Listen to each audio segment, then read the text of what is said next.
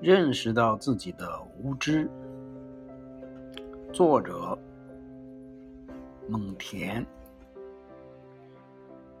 谁要摆脱无知，就要先承认无知。经义是一切哲学的根本，探索是进步的基础。无知，则是死胡同。骄傲的人宁愿做满口胡言和谎言的首领，也不愿做真理学校的弟子。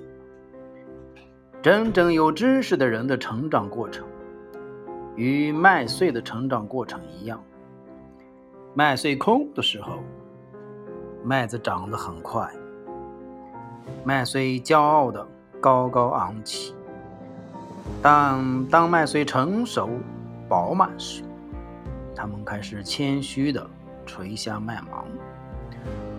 我们知道的知识，跟我们的无知相比，仅是沧海一粟。